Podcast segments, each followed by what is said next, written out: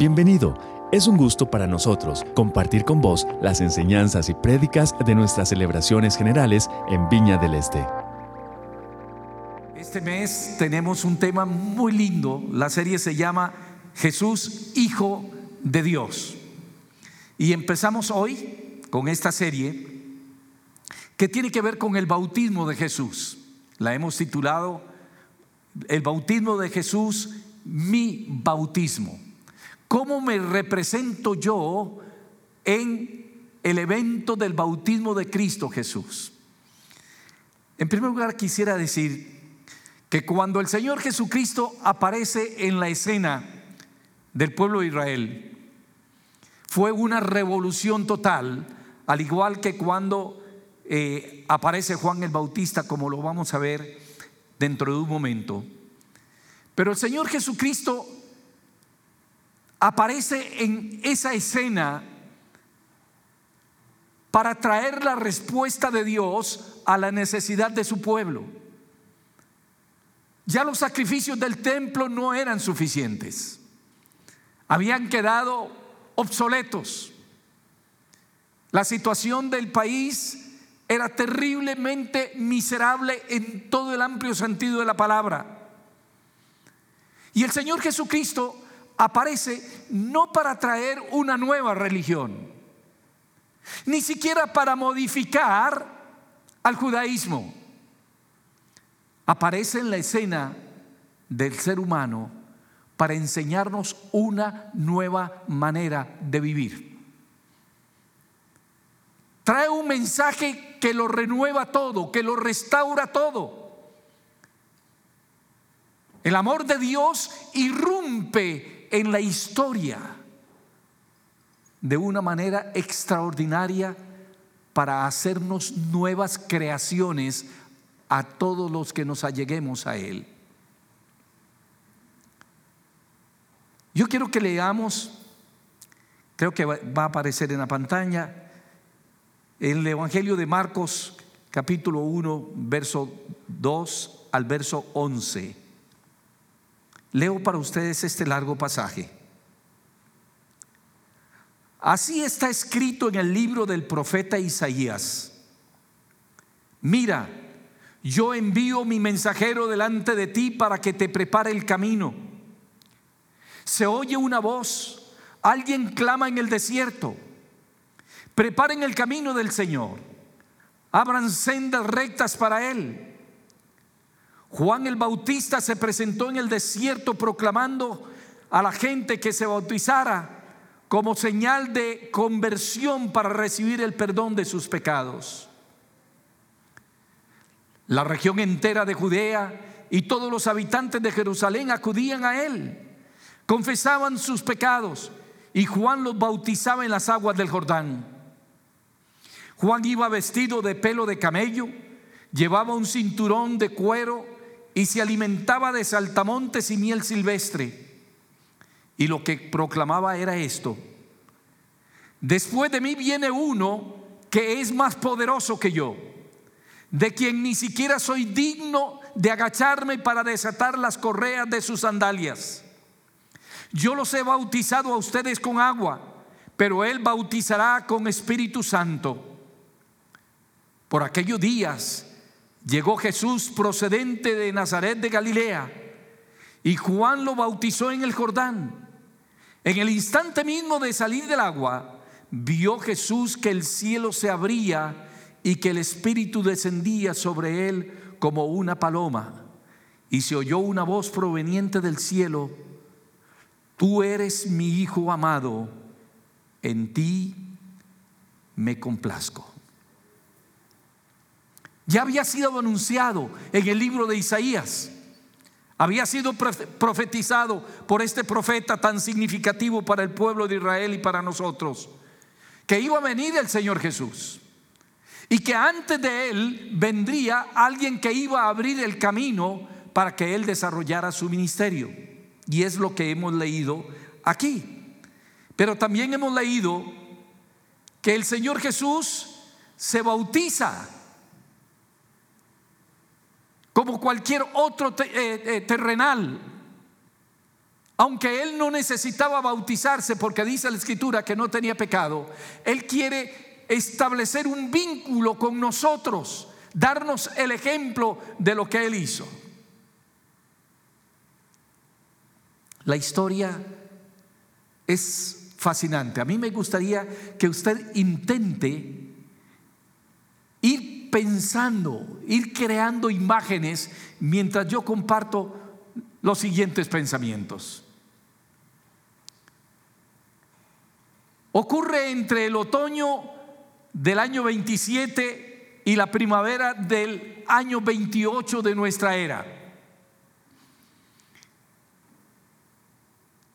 Aparece en el horizonte religioso de Palestina un hombre, un profeta original, diferente a todo lo anterior, independiente, que provoca un poderoso impacto en el pueblo de Israel.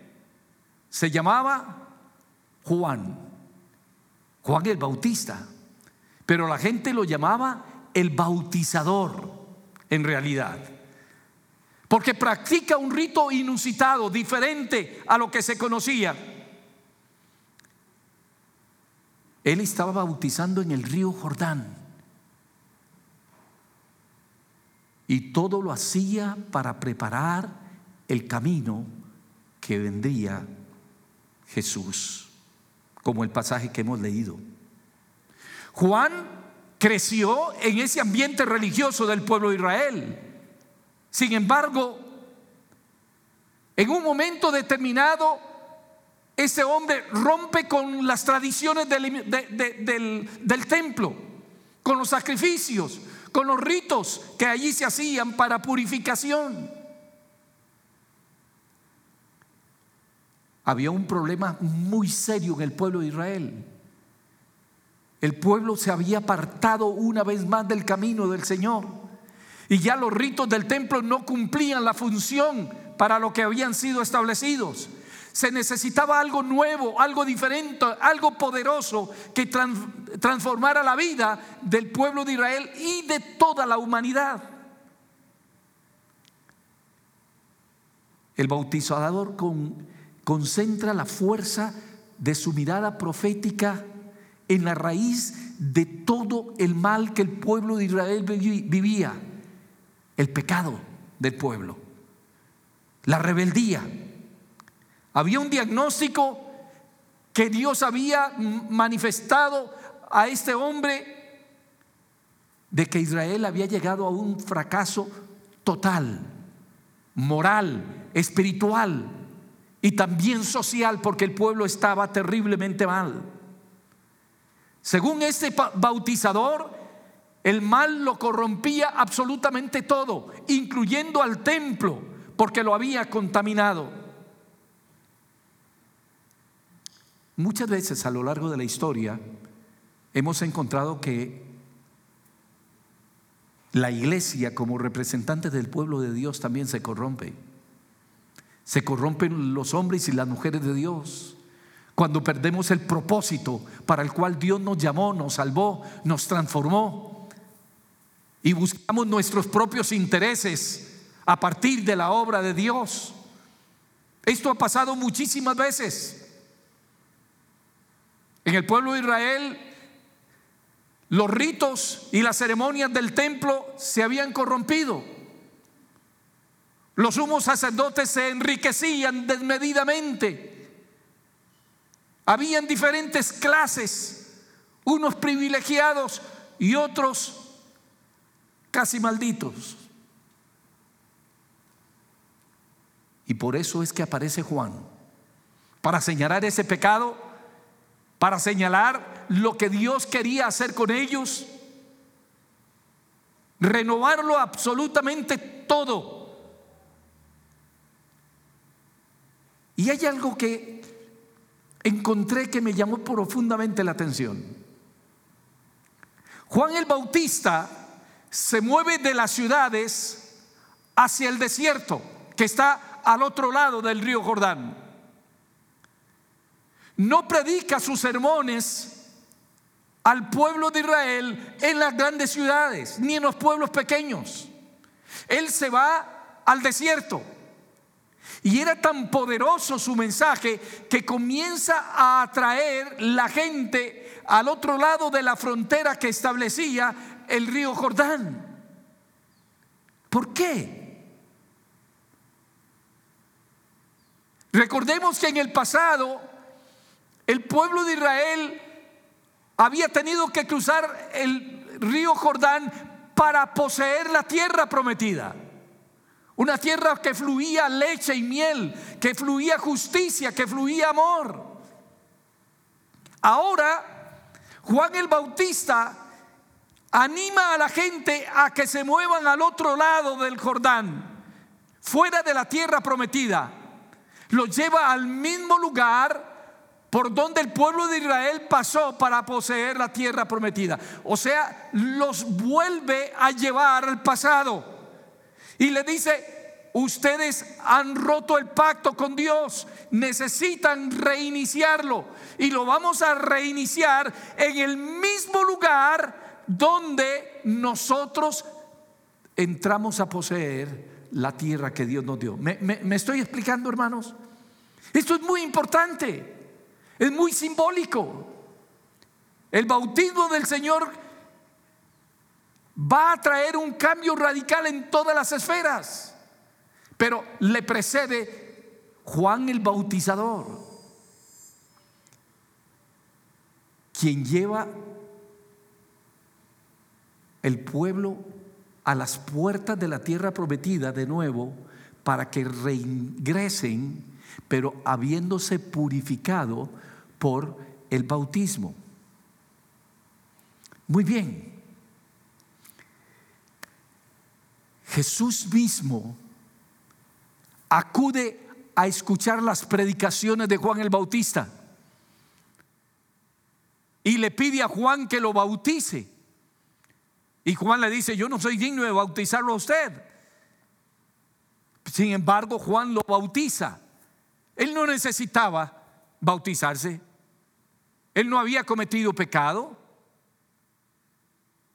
pero lo hace para darnos a nosotros el modelo, el ejemplo por donde Él quería que nosotros transcurriéramos con nuestra, eh, eh, nuestra experiencia cristiana.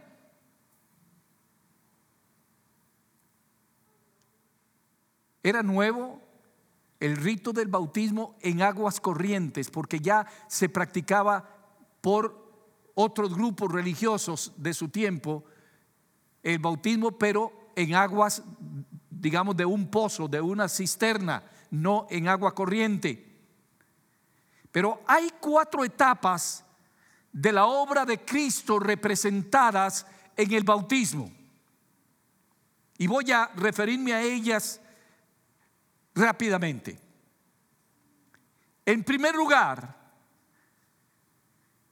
si el Señor Jesucristo murió en la cruz,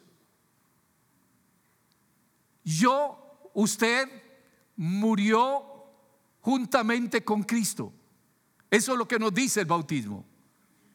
Representa que nosotros, al ingresar a las aguas, hemos muerto y nos están enterrando. Vea lo que dice la palabra del Señor en Romanos 6, 6 y 7. Sabemos que nuestra vieja naturaleza pecaminosa fue clavada en la cruz junto con Cristo. De esta manera, ya no está bajo el dominio del pecado, ni tiene que someterse a la esclavitud del pecado, porque al morir quedamos libres de su dominio. Es lo que nos dice el apóstol en Romanos 6, 6 eh, y 7. Si hemos muerto con Cristo, hemos muerto al pecado. Un muerto ya no puede pecar, ¿verdad, que no? ¿Aló? Ya no puede. Este pasaje y todos los otros que vamos a ir mencionando tienen una profundidad impresionante. ¿Por qué? Porque si la palabra del Señor asegura que usted y yo al recibir a Cristo Jesús hemos sido transformados, hemos muerto con Él. y que el pecado ya no se va a enseñorear de nosotros, no nos va a dominar. No que nosotros no pequemos, porque dice la escritura que todos pecamos. Lo que la diferencia es que ya no vivimos en el pecado. No es un asunto consuetudinario de todos los días, no. Metemos la pata, tropezamos, nos arrepentimos y volvemos a vivir en la gracia de Dios, pero no estamos en el pecado continuamente, ya no nos va a dominar. Entonces la gran pregunta es por qué algunos cristianos permanecen en una vida pecaminosa continua. ¿Será que este mensaje no es suficientemente conocido?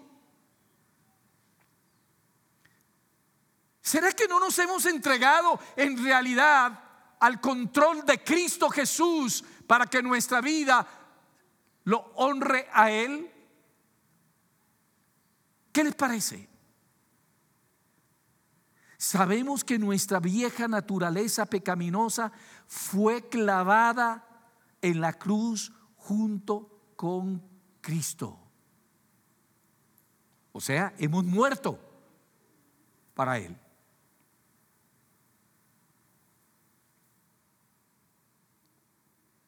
entonces ¿por qué no tenemos victoria sobre el pecado? Estos son mensajes que no son muy, ¿cómo se llama? Muy comunes en nuestro tiempo. Pero hay una responsabilidad que adquirimos al entregarnos a Cristo Jesús y comprometernos con su plan histórico de transformar este mundo. Porque si vivimos como los que no tienen esperanza, como los que no han sido perdonados, como los que no han muerto juntamente con Cristo, ¿cuál es la diferencia? Si seguimos siendo iguales, seguimos mintiendo, robando, engañando, seguimos teniendo prácticas que ofenden la santidad de Dios.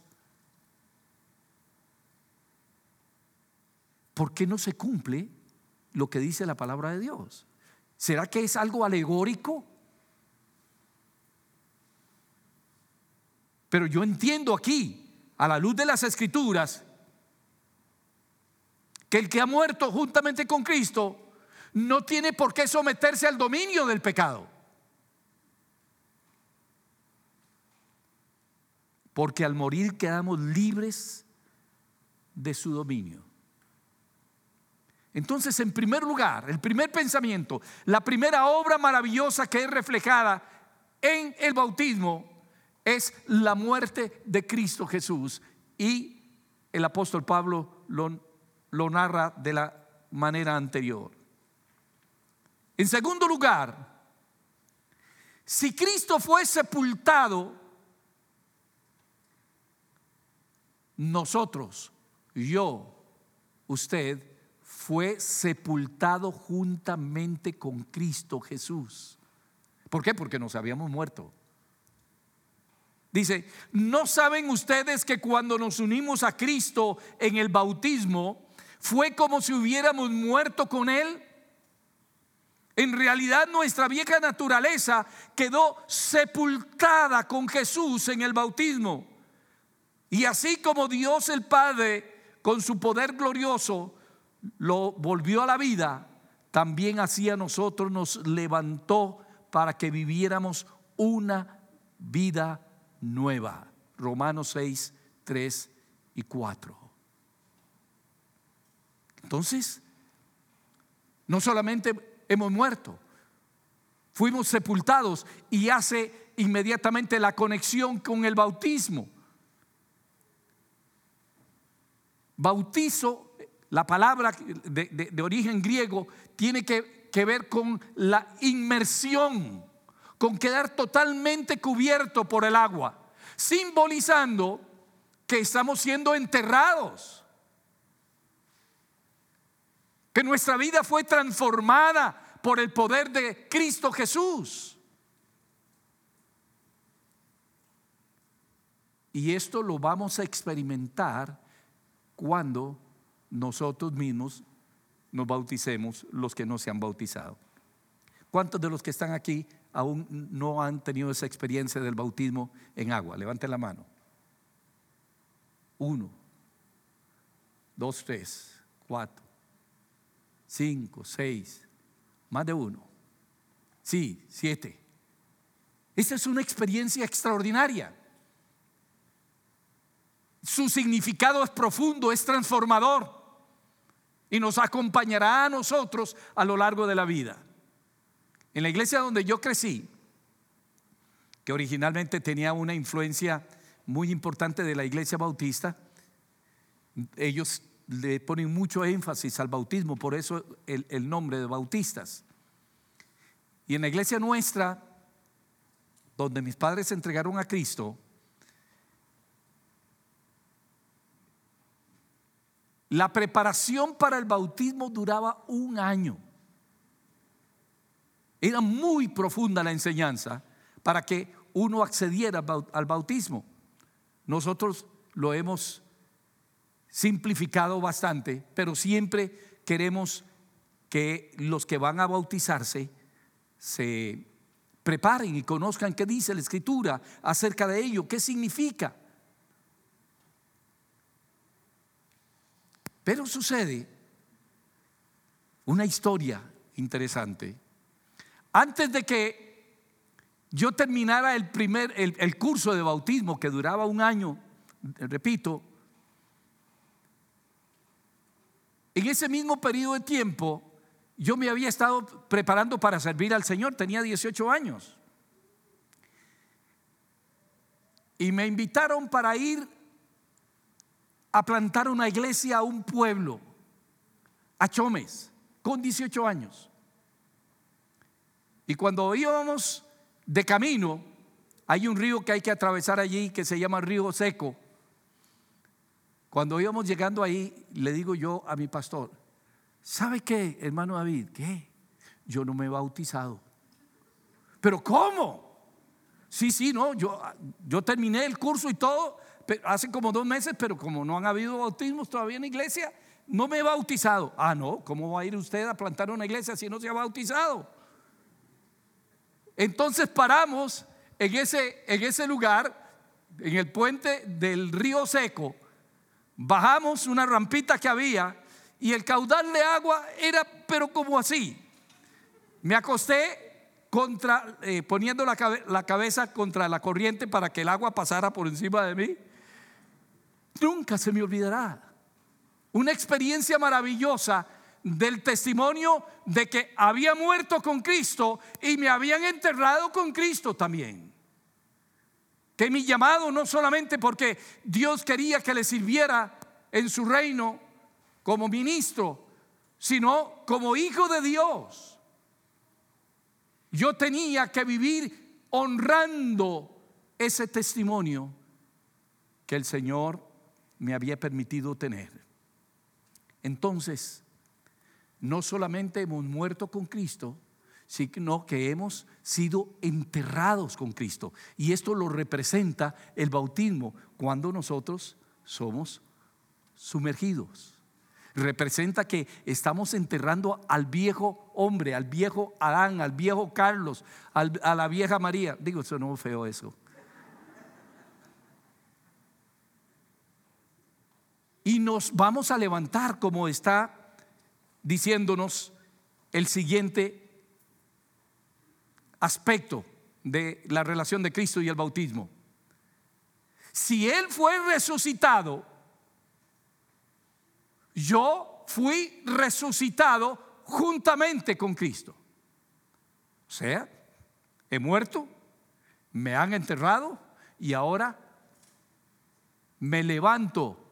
Cuando salgo de las aguas está significando que yo he resucitado a una vida nueva. Vea lo que dice la palabra del Señor. En realidad, nuestra vieja naturaleza quedó sepultada con Jesús en el bautismo.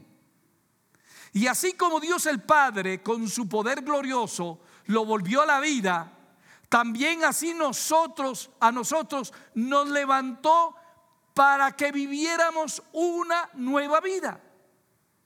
Pues si fuimos injertados en Cristo cuando Él murió, de la misma manera, de la, misma manera, participamos con Él en la resurrección.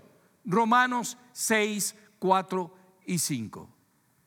Entonces, no solamente hemos muerto, sino que hemos sido sepultados y ahora somos resucitados a una novedad de vida.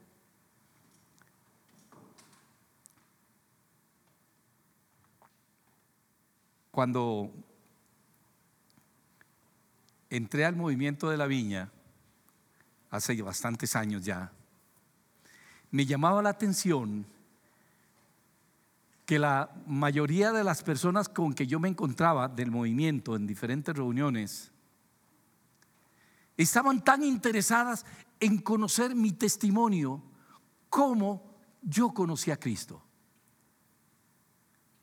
¿De dónde me sacó el Señor? Una y otra y otra y otra vez. Cada vez que encontraba gente que venía aquí o nos encontrábamos en diferentes reuniones, querían escuchar cómo fue mi encuentro con Cristo Jesús. Hay gente que no tiene un testimonio de esos que uno dice, wow, porque nunca matamos a nadie, nunca robamos, no cometimos eh, pecados así tan escandalosos, pero cada uno de nosotros tiene una historia que contar. Hay un antes y, y hay un después. Yo puedo narrarles a ustedes mi experiencia de conversión como si la hubiera experimentado hoy. Iba a decir ayer, pero vieras que estoy bastante malo de memoria. De aquí a mañana se me olvida. Pero yo puedo recordar los detalles, lo que pasó.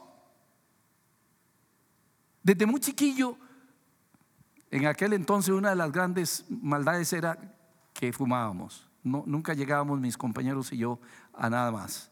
Pero fumaba y, y, aprendí a fumar. Y mi madre sufría porque yo fumaba de 13, 14, 15 años, desde muy jovencillo. Era un vicio tan terrible nosotros nacimos o crecimos en un lugar bastante limitado de recursos económicos. Entonces en invierno mi madre nos daba 20 céntimos, costaba el pasaje de autobús para que nos fuéramos caminando al colegio, que era muy lejos desde un barrio de Guadalupe hasta el colegio Napoleón Quesada, eran kilómetros, pero para que nos regresáramos en autobús. Y yo me compraba los pasajes en cigarros. Prefería irme y caminar para alimentar el vicio. Eso es solamente una muestra de cómo muchas veces estamos nosotros eh, esclavizados por lo que desagrada a Dios. Pero yo recuerdo que el día mismo en que yo entregué mi vida a Cristo, que fue una experiencia sobrenatural, maravillosa, poderosa. Ese mismo día, lo que mi madre no había podido hacer con sus lágrimas, lo que mi padre no había logrado con las castigadas que me daban, que era que dejara de fumar, ese día le cogí un asco al olor a tabaco que no soportaba estar al lado de alguien que fumara. Digo, ¿qué pasó? Algo sucedió aquel día que impactó la totalidad de mi existencia, física, emocional y espiritualmente. Dios había hecho una obra transformadora en mi vida, hasta el día de hoy.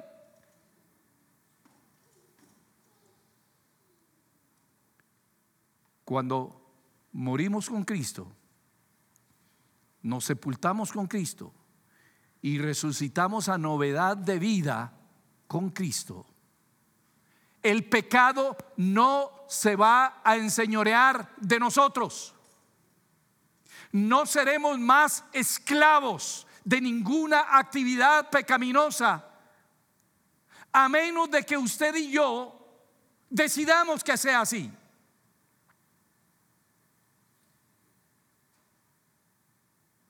A menos de que usted y yo digamos, voy a meterme en esto, de toda forma el amor de Dios lo cubre todo. Y hay muchos que, aunque no verbalizan algo como lo que acabo de decir, lo piensan. Pero se les olvida que la paga del pecado es, ¿qué dice la escritura? Muerte.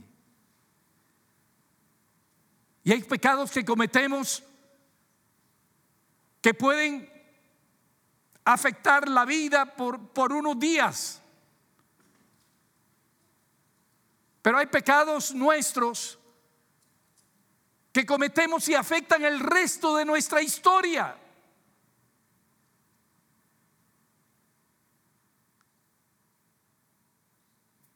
Un día de estos conversé con alguien cercano, no familia, pero cercano.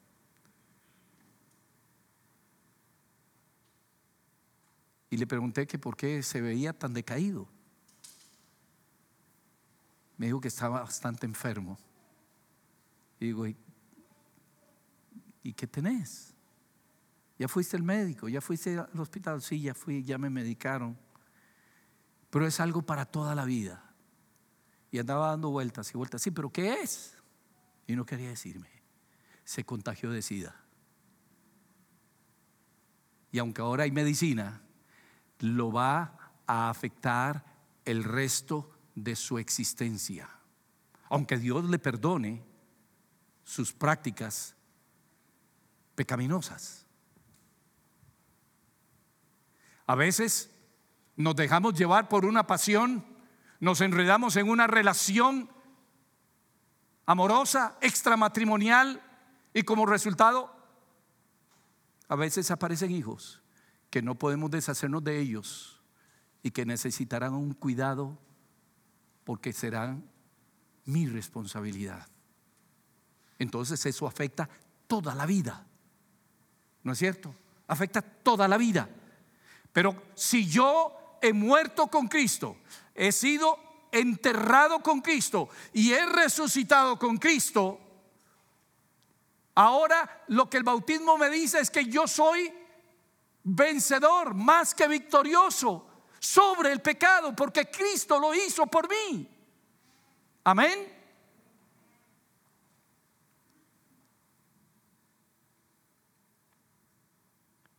El cuarto pensamiento dice, si Él ascendió, Cristo Jesús, yo ascendí con Él. O sea, me levanté con Él. Vea lo que dice la palabra de Romanos, en Romanos 6:6.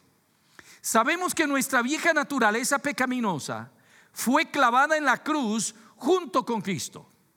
De esta manera ya no está bajo el dominio del pecado, ni tiene que someterse a la esclavitud del pecado. En Efesios 2.6 nos dice, además nos levantó con Cristo de la tumba y nos hizo sentar con Él en lugares celestiales. Es una operación sobrenatural. Comenzamos a vivir una vida diferente a los que no conocen a Cristo Jesús. Vea lo que nos dice Colosenses 3.1. Puesto que ustedes resucitaron con Cristo, fijen la mirada en las cosas de arriba, donde está Cristo sentado junto a Dios en el sitio de honor. ¿Cuántos han resucitado con Cristo aquí? Por amor y por misericordia de Dios. Le damos un aplauso al Señor. Solo Él puede hacerlo.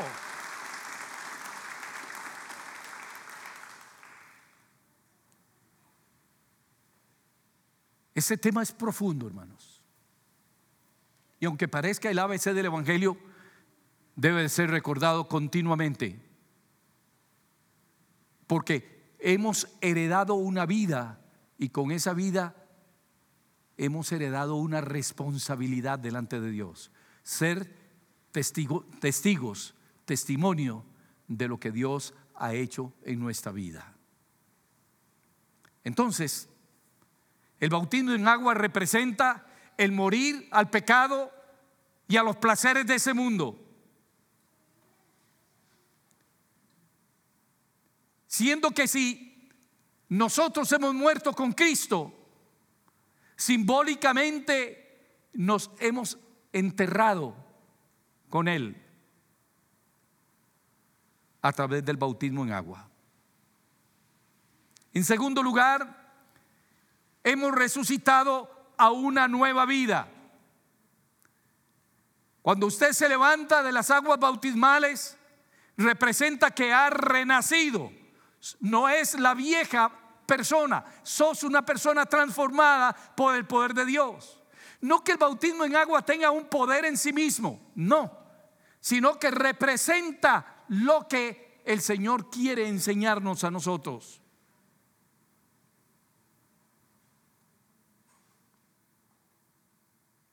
Si eso es así, la pregunta es cómo queremos vivir. Si vamos a vivir en victoria sobre el pecado, sobre el mundo, sobre la maldad. Si vamos a vivir una vida de poder, transformando un mundo caído, un mundo pecaminoso, un mundo que ofende la santidad de Dios, un mundo que llama bien o buen al mal y, al bien y al mal le dice que está bien. Es un cambio de valores lo que estamos viviendo en este mundo. Y es muy fácil que nos dejemos llevar por ello.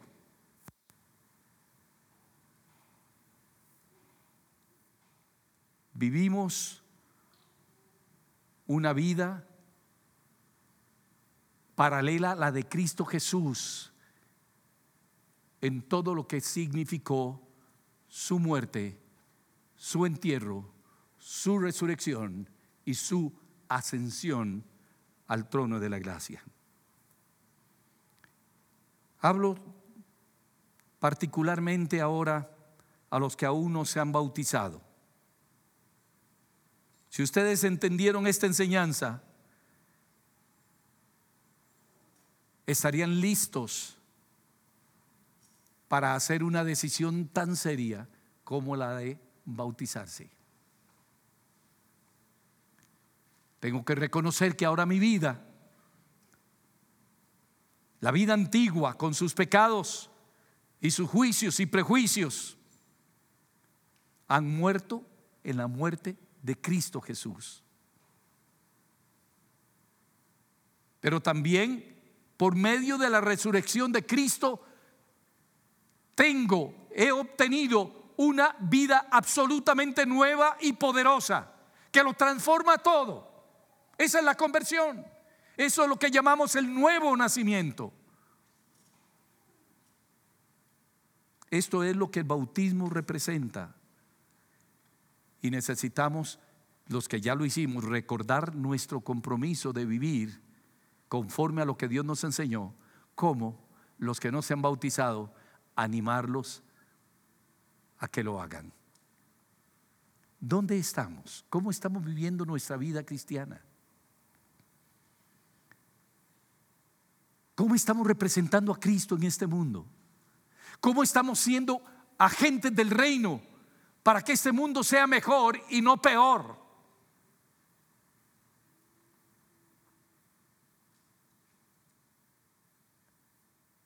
El Señor Jesús nos cela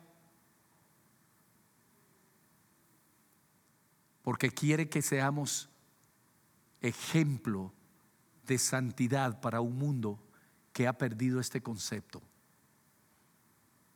Hemos sido santificados juntamente con Cristo. Hemos experimentado el amor de Dios. Estamos iniciando este año, apenas estamos iniciando el segundo mes de este año. ¿Cómo queremos vivirlo? Queremos vivirlo representando a Cristo Jesús donde nos movemos. Colegio, universidad, trabajo, familia, vecinos, amigos. cómo estamos viviendo la vida cristiana, cómo estamos demostrando que hemos muerto y hemos resucitado. Este es un tiempo de llamado a retomar las bases sólidas del Evangelio de Cristo Jesús. Y esto que hemos hablado hoy es base sólida para nuestra vida cristiana. Nos encanta poder compartir con vos las prédicas de nuestras celebraciones. Esperamos que esta haya sido de bendición para vos.